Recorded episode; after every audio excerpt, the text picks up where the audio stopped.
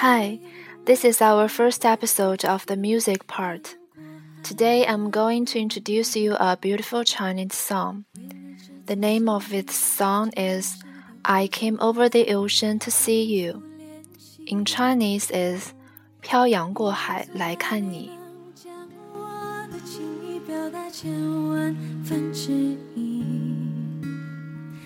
为了这个遗憾，我在夜里想了又想，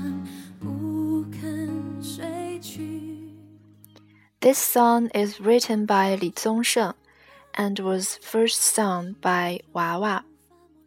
Today's version I'm gonna show you is sung by Liu Mingxiang on the show The Voice of China Season 3. 陌生的城市啊，熟悉的角落里，也曾彼此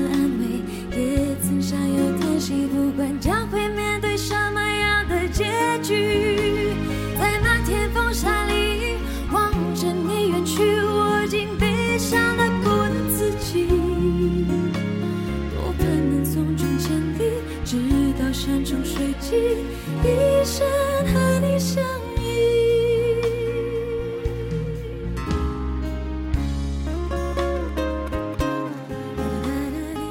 This song is about two people are separated from each other and they missed each other very much. I hope you enjoy this song. 陌生的城市啊，熟悉的角落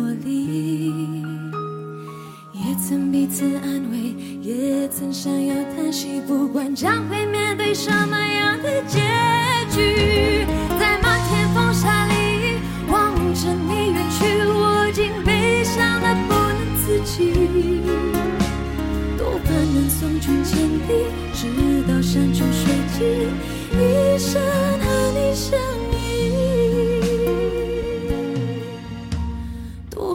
送君千里。直到山穷水尽。